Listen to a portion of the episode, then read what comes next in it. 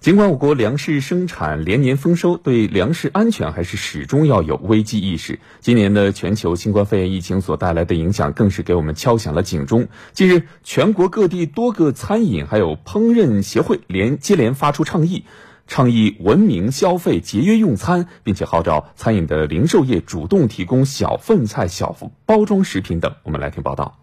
八月十二号。中国商业联合会、中国连锁经营协会、中国烹饪协会、中国饭店协会以及美团点评联合向全国餐饮行业发起关于制止餐饮浪费行为、培养节约习惯的倡议书，建议餐饮企业建立惩戒机制，在点餐环节要对顾客履行提醒义务，对于明显超量的需求应及时劝止，对待顾客的中途加餐，餐饮企业应及时回应。对于取用自助餐造成浪费的行为，餐饮企业应事先告知，需加收餐费或服务费。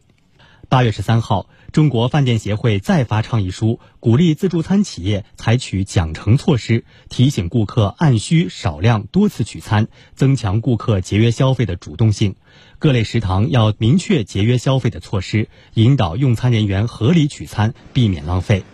而针对餐饮浪费现象，中国演出行业协会网络表演分会日前也发文提示各会员企业进一步加强直播内容管理，坚决禁止在直播中出现假吃、猎奇、暴饮暴食以及其他铺张浪费的直播行为。